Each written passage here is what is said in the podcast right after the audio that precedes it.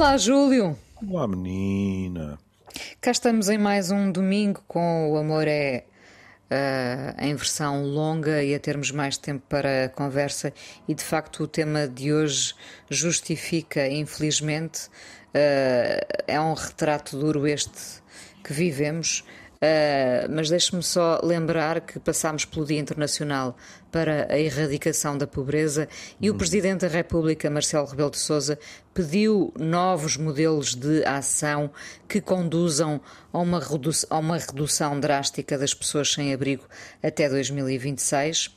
Ou seja, são mais três anos e uma nova estratégia que vai já arrancar no início de 2024. Desde 2019 até porque havia outras metas, não é?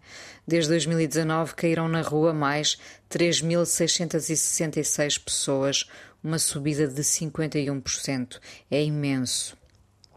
É, e, sabe, eh, diga, eu diga. não quero, eu sabe que eh, as pessoas podem podem achar que eu o faço, hum, mas eh, eu tento muito não não entrar em discurso do bota abaixo e tento muito ser justo, digamos assim, com uh, as duas faces da moeda.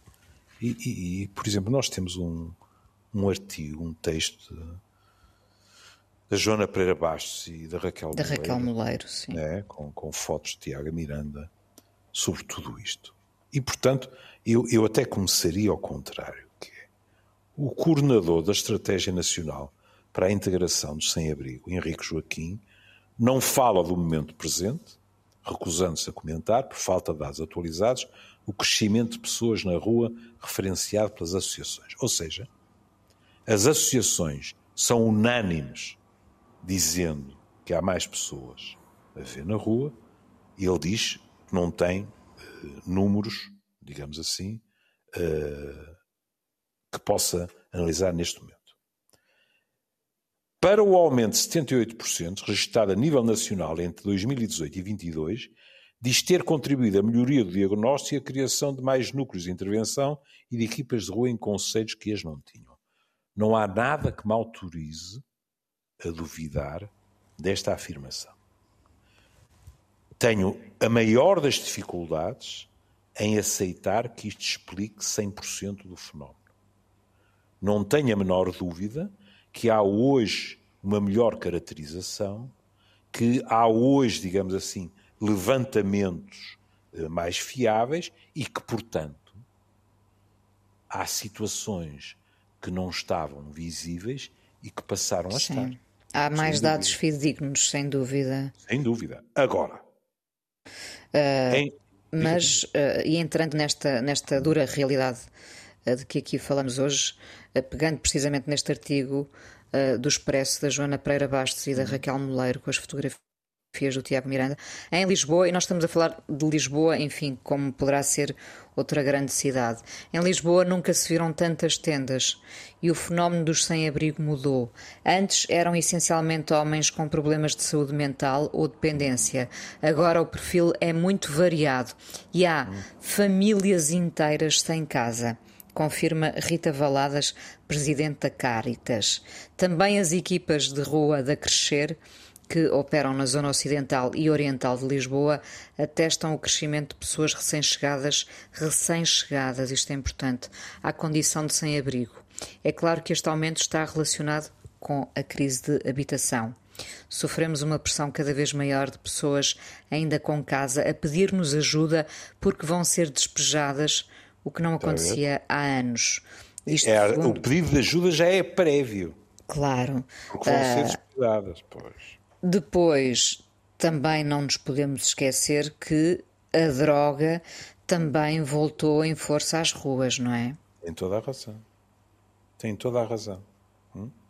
E, portanto, sem negar os números que o Dr. Henrique Joaquim apresenta, e vou citá-los, mais de 2 mil pessoas que saíram da situação de sem-abrigo, 400 colocações no mercado de trabalho, 2 mil intervenções em formação, tudo desde 2020, faz com que ele diga que a Estratégia Nacional para a Integração das Pessoas em Situação de Sem-Abrigo, que termina este ano, não falhou.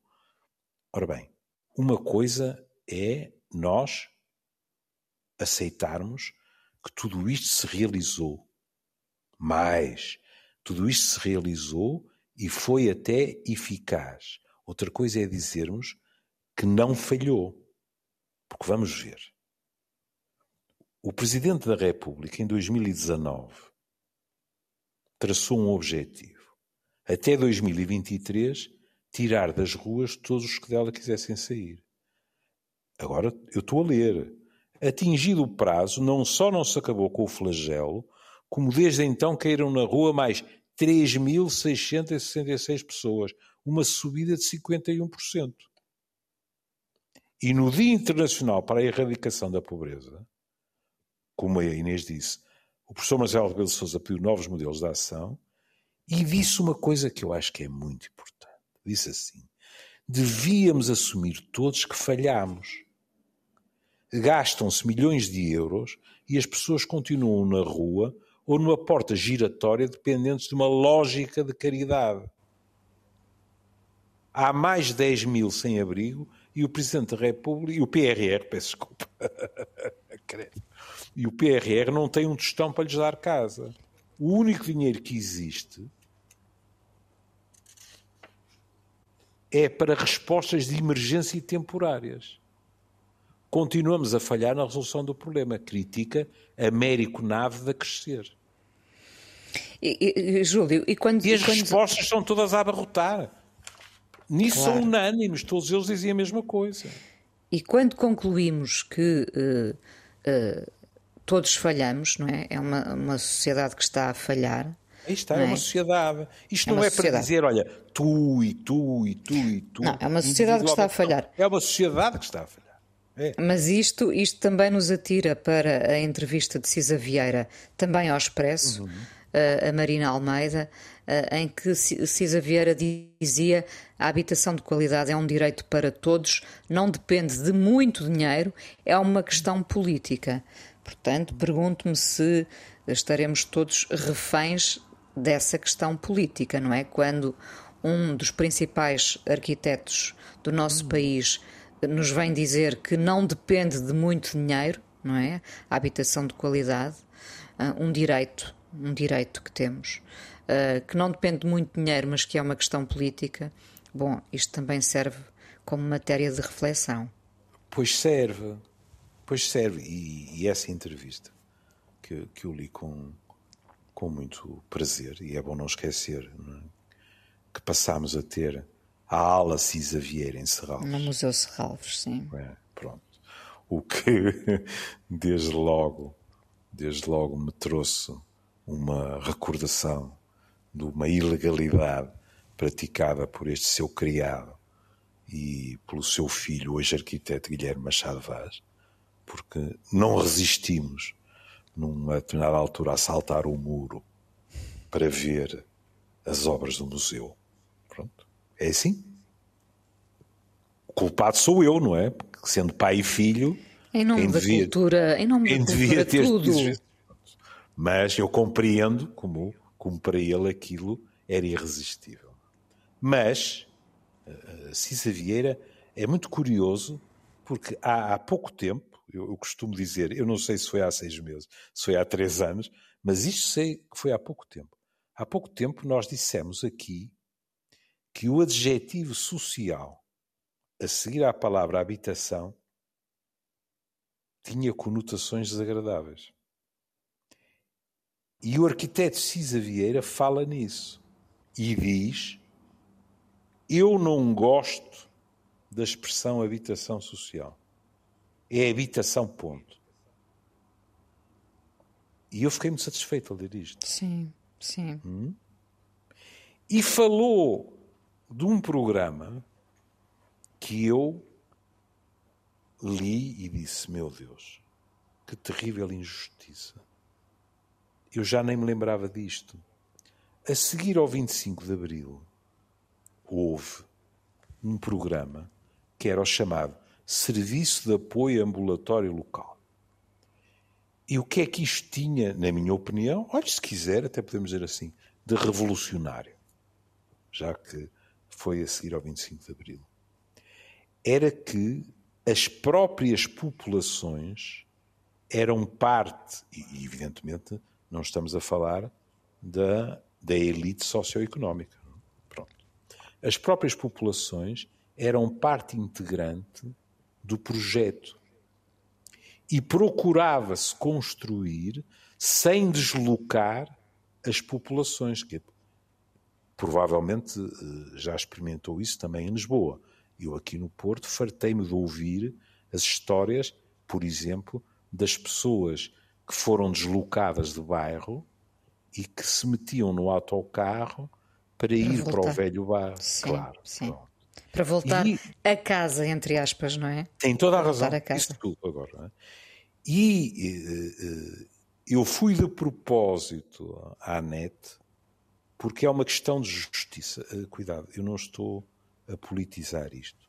Nem sequer conheço suficientemente os argumentos que foram aduzidos para acabar com este tipo de iniciativa, etc. Contudo, e o arquiteto Cisa Vieira disse na entrevista, e está na net, esta forma de atuar serviu de exemplo em países por essa Europa fora. Portanto, como é que, como é que era a, a canção uh, salvo da Mary Poppins? Não, ou, ou, ou, ou se calhar do, da, era da Julie Andrews, mas não, não sei em qual dos filmes, que ela dizia uh, Somewhere in my youth or childhood I must have done something good.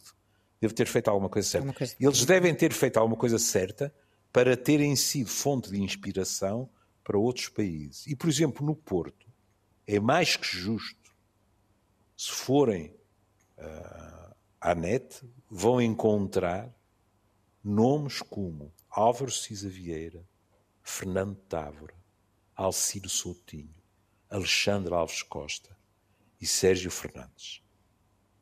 Nomes de referência da arquitetura portuguesa. E, por exemplo, até é muito curioso, podem encontrar um outro nome de referência, Nuno Teutónio Pereira, a explicar as diferenças entre Lisboa e Porto. Destes nomes, há apenas um, de quem eu sou muito amigo, mas contra o qual tenho uma queixa antiga, que é o Alexandre Alves Costa, que quando via passar as travessas com croquetes para mim no restaurante Buraco, dizia isto é para o Júlio e tirava dois ou três. Quer dizer, há limites para o descaramento. Um grande abraço para o Alexandre e para o Sérgio. Ou seja, esta questão, nós temos, numa sociedade como a nossa, nós temos muita tendência para decidir que tudo é falta de dinheiro. Não. E é por isso que o arquiteto Cisa diz isto é uma questão política. Há estratégias diferentes que não dependem só, claro que estas coisas não nascem de graça, não dependem só do dinheiro. Dependem das diretrizes que se decidiu seguir. Sublinhe-se aqui o muito dinheiro, não é? Porque normalmente estamos habituados a ouvir o porque isto custa muito dinheiro, não é? Não é uma questão de muito dinheiro. Exatamente. Também se faz com, com dinheiro QB, não é? é? E veja como ele fala disto, a nostalgia. Ele diz: as equipas que projetaram durante esse tempo foram, por alguns, por uma parte, muito maltratadas e consideradas incompetentes e finalmente cancelaram o serviço. Fez-se pouco porque não houve tempo. Durou muito pouco tempo. E agora veja com que elegância ele deixa cair a sentença. Embora para mim tivesse sido uma frustração, foi de certa maneira bom, porque o que aqui era apontado como sinal de incompetência foi o que levou a começasse a ser convidado para a Alemanha, para a Holanda, exatamente para projetos de habitação social. Agora fora, fala-se muito pouco em habitação social. É um termo com que eu não concordo nada. Cá está. É habitação. É habitação. Ó oh, Júlio, deixa-me fazer voltando, aqui umas... Voltando é, eu ia fazer o ping-pong, ia, ia, propondo, ah, ia propor fazer este ping-pong uh, da entrevista de Cisa Vieira para este, esta grande reportagem sim, da crise uh, na habitação, até porque há pouco uh, começámos por falar de Lisboa e, e a dada altura fala-se aqui, por exemplo, de Beja, hum. Beja, onde há cerca de mil pessoas a viver na rua, por exemplo. Um, entre os novos sem-abrigo, é claro o aumento de estrangeiros. Um, e os centros de acolhimento, eh, outra, outra parte importante, os centros de acolhimento estão cheios, não é? E faltam alternativas. E veja como esta questão do aumento de estrangeiros, não sei se está de acordo comigo, mas também pode ser articulada com algo de que vamos falar durante a semana. Em que se fala da possibilidade de determinados números estarem relacionados com quem? Com, com mulheres estrangeiras, com, sim. Com mulheres estrangeiras, pronto. E como não quero que pensem que eu estou a fazer um teaser para o programa, vamos falar de interrupções voluntárias de gravidez. Gravidez, sim. Faz todo o sentido, não é? Veja isto. Um aumento de estrangeiros sem abrigo. É assim tão difícil, como discutiremos uh, durante a semana, imaginar que as práticas contraceptivas uh, destes casais não serão as melhores. Não, não é. E não é só nas grandes cidades. Ah, pois não. Essa é outra das diferenças. Não sei se está de acordo comigo.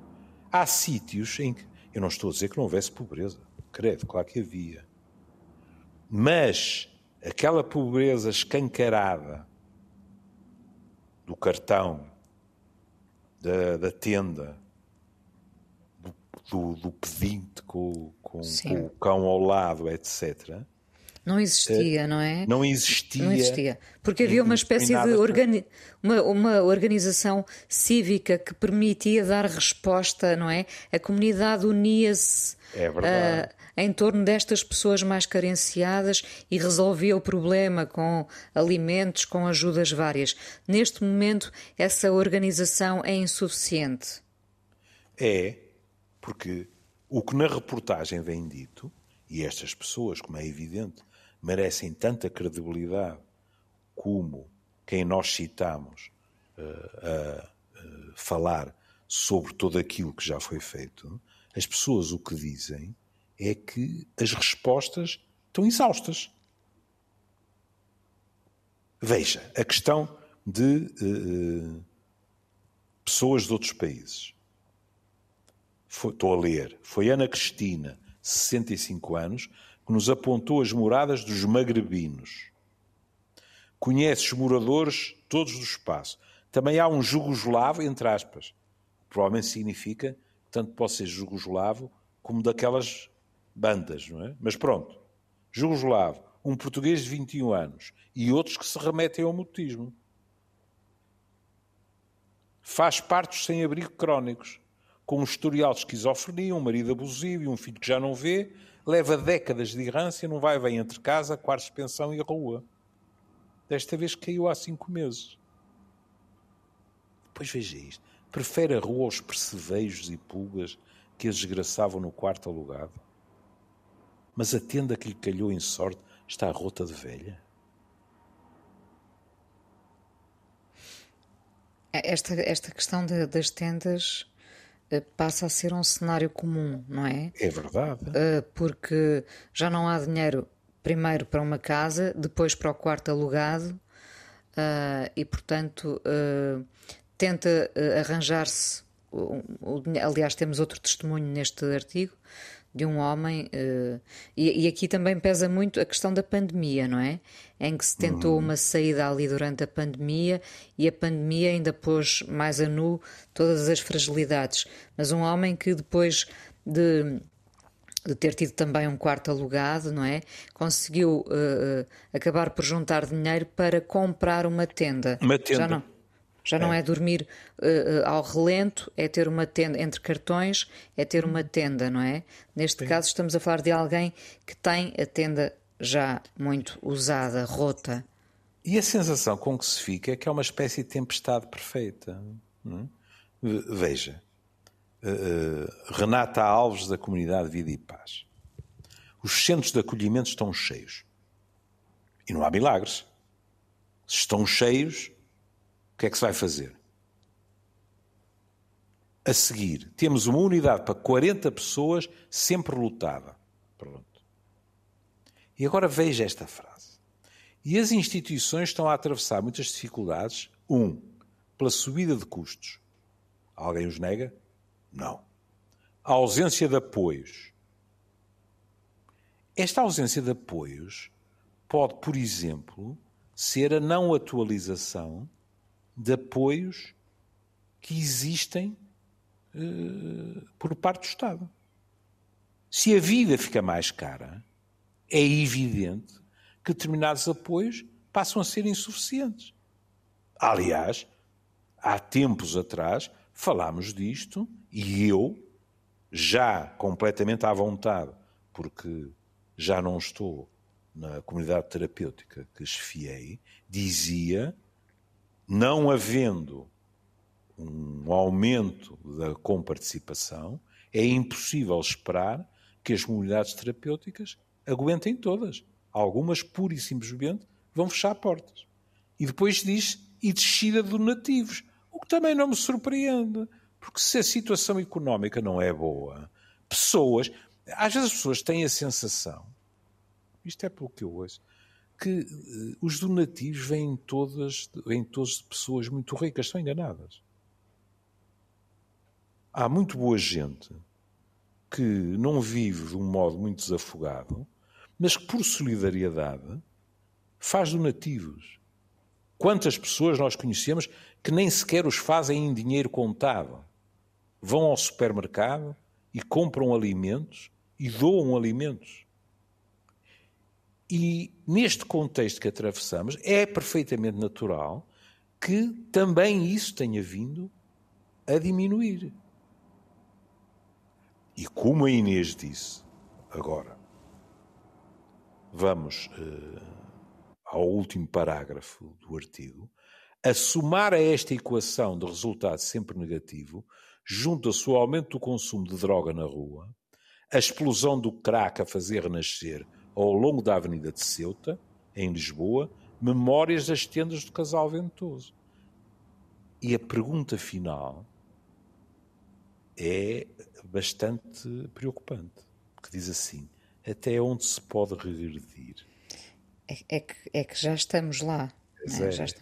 Eu vou dizer-lhe, eh, passei esta semana pela Avenida de Ceuta, uh, onde, onde trabalhei durante muitos anos noutra rádio, na TSF, e onde o cenário nessa altura, estamos a falar, a falar de há uh, mais de 20 anos, onde o cenário era, era, era terrível. E, e, esta semana, nem de propósito, voltei a passar na Avenida de Ceuta e lá estavam uh, alguns de regresso, não é? Outros, claro. infelizmente, a iniciarem-se, mas uh, a droga saiu à rua de novo. Pois é. Veja. E, e, são, e são outras as drogas também. Eh, com certeza claro, o Júlio sabe claro. muito mais disto do que eu, mas estará lá a velha heroína, mas agora estão lá outras drogas, sim, não é? Sim, sim, sim.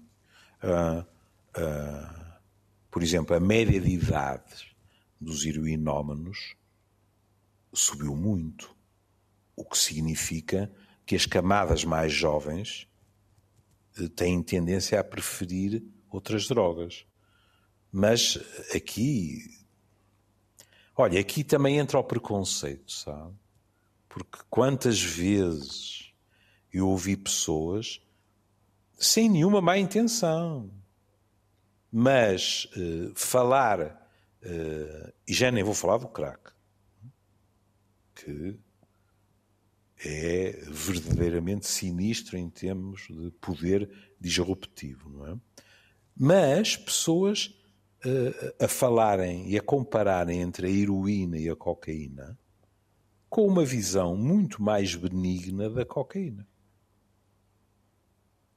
Lembre-se da expressão terrível, discriminatória, A heroína é a droga dos arrumadores. Quase uma, uma divisão entre a, a, droga dos pobres e a, do, a droga dos é ricos, não é? Claro. A, coca foi sempre, foi sempre associada a um certo glamour, sim. à festa, à vida social, à vida etc. Pronto, à vida social. Eu não digo que não esteja associada.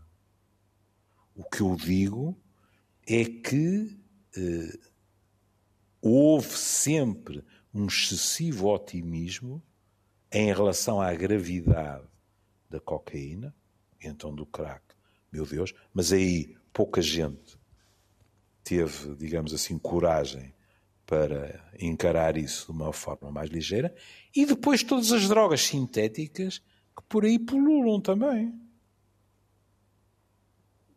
E já não estamos a falar de drogas legais, como Sim. medicamentos, porque tudo isto depois é um cocktail explosivo.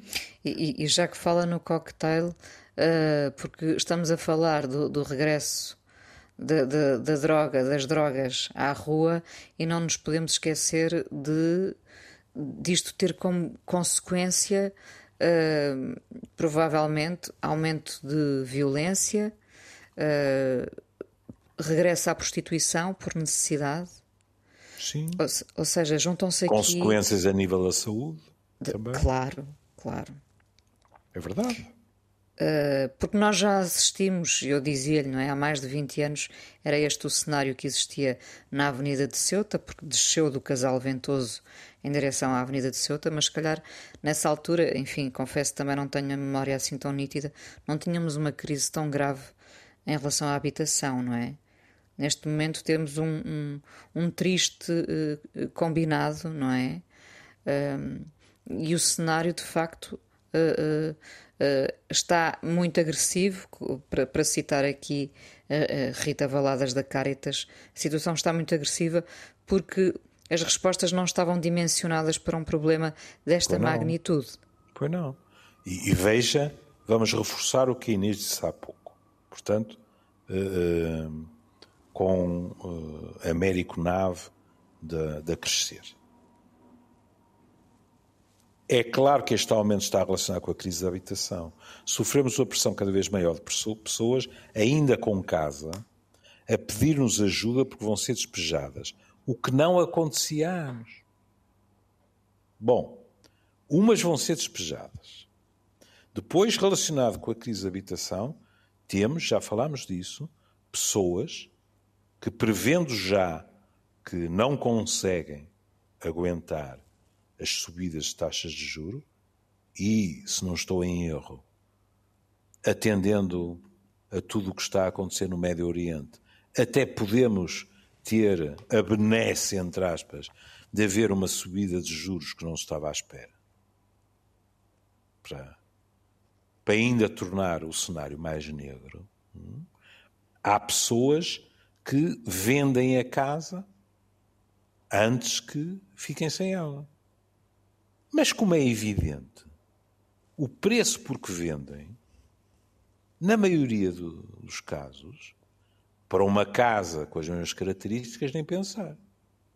E, portanto, há aqui um, um descer, digamos assim, que posso acreditar uh, acabe num degrau de casas com menores condições, mas a escadaria não termina aí. Há famílias neste momento, e nós estamos muito habituados a, a associar sem-abrigo a fenómenos individuais. Sim. Não é? Neste caso... Os sem-abrigo, normalmente, é um mais um, mais um, mais um aqui e acolá e tal e tal, não é? Mas neste momento o que nos é dito é há famílias inteiras, inteiras a cair no último degrau, que é nem casa pior, é já não há casa. E é evidente que as respostas não estavam preparadas para uma coisa desta dimensão. Não podiam estar. Em primeiro lugar, não era expectável.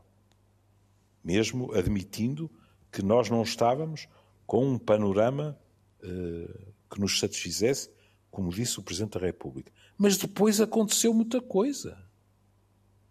Eu diria que não para de acontecer, não é? é. Isso é que é assustador e, e, e, também nos mata a esperança de certa forma, eh, porque todos, penso eu, eh, imaginando que, que todos temos bom senso, todos queremos uma, uma solução para isto, várias soluções, não é? Um, e não vemos essa luz ao fundo do túnel.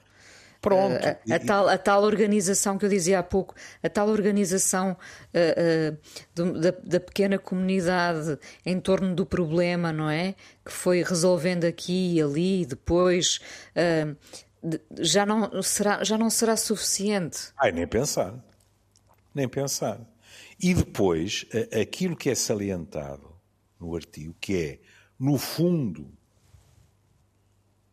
pronto, quer ser parcimonioso, não vou dizer a totalidade do dinheiro, mas a quase totalidade do dinheiro vai para respostas de emergência e temporárias, isto significa que por baixo dessas respostas, da sua boa vontade, do trabalho das pessoas que lá estão, da gratidão de quem é acolhido, o problema fundamental continua. E o que é que temos visto em termos verdadeiramente de grandes políticas? Temos visto que as coisas estão a patinar. Não, não, não, eu, o defeito pode ser meu, mas não consigo Lá está, discernir. Não estávamos preparados para, para um problema é, com esta dimensão. Mas ainda por cima, um problema. Nós fizemos um ou dois programas sobre isso. Um problema que era previsível. Porque na questão da habitação, havia gente a alertar, dizendo: atenção, porque se há, nem, é, nem era preciso um terremoto, mas se há uma alteração em termos de política de juros, etc., há gente que não se aguenta no balanço. E essa foi uma das coisas que aconteceu. E depois, repare, Júlio, de volta, falávamos há pouco desta mulher, Ana Cristina, de 65 anos, que conhece bem a rua, não é? Uma, hum. uma sem-abrigo crónica, como se diz aqui no artigo. Ela diz, a dada altura, outro dia, veio aqui um senhor da igreja dizer-nos que tinha feito queixa na PSP para nos expulsar. Perguntei-lhe se era isso que a Bíblia pregava. Eu só quero uma casinha. É uma um, pergunta, não é? Exato. Mas repare, tudo isto depois o, o, o que é que potencia? O medo, não é? Em vez de, de, de, tentarmos ajudar, começamos a recuar com vários medos. Uh, eu falava há pouco da violência e da prostituição. Claro que não é, não é obrigatório que uma situação destas eh, desague na violência ou na prostituição, mas pode potenciar, não é? Em muitos casos potencia. As pessoas começam a, a, a ter vários medos, que é uma, uma linguagem irracional, muitas é vezes.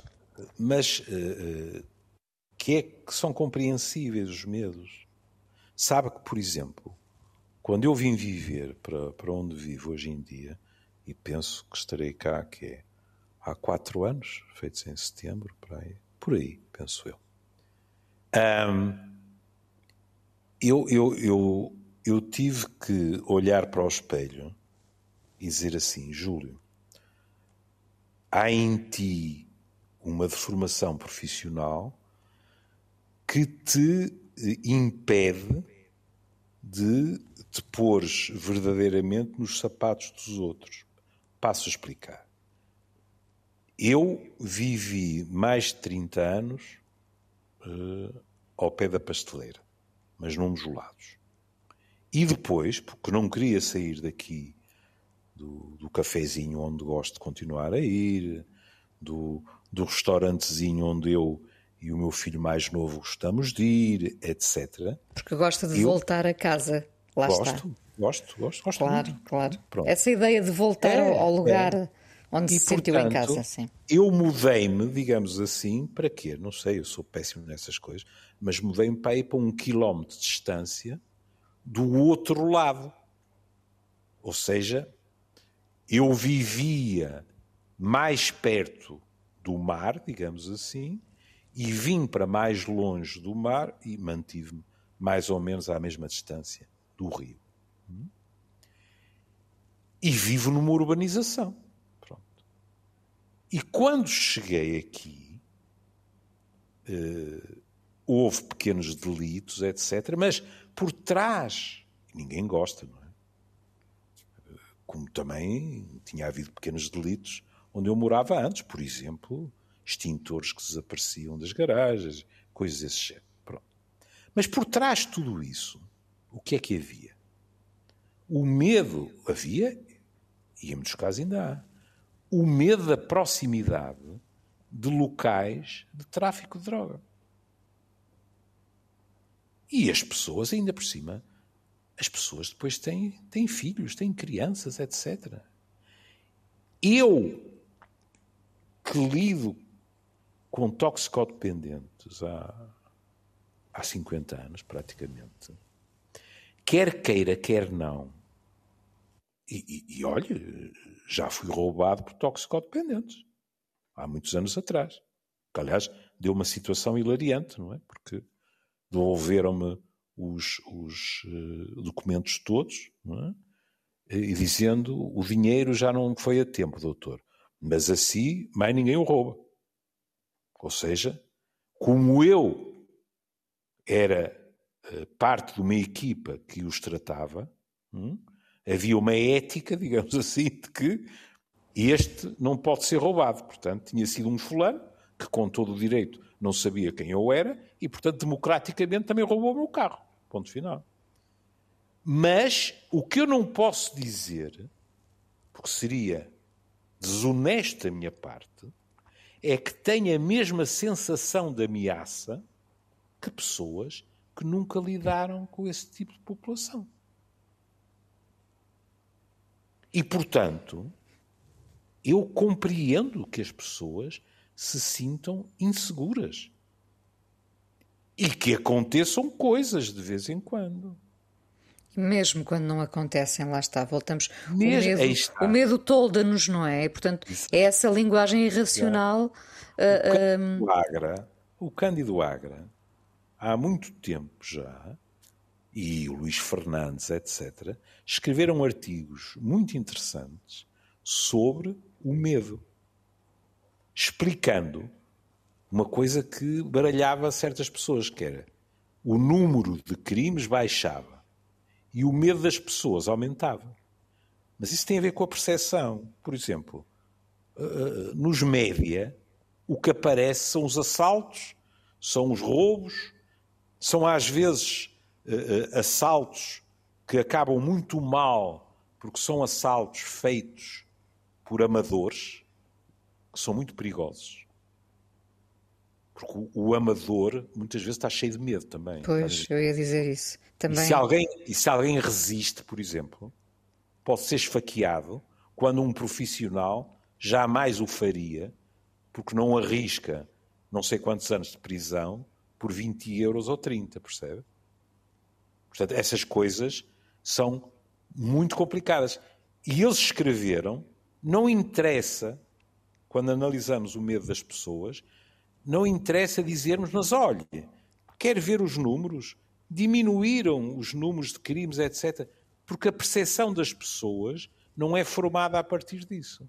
É formada a partir da primeira página do jornal, do telejornal na televisão, etc. E as pessoas têm uma sensação de cada vez maior insegurança.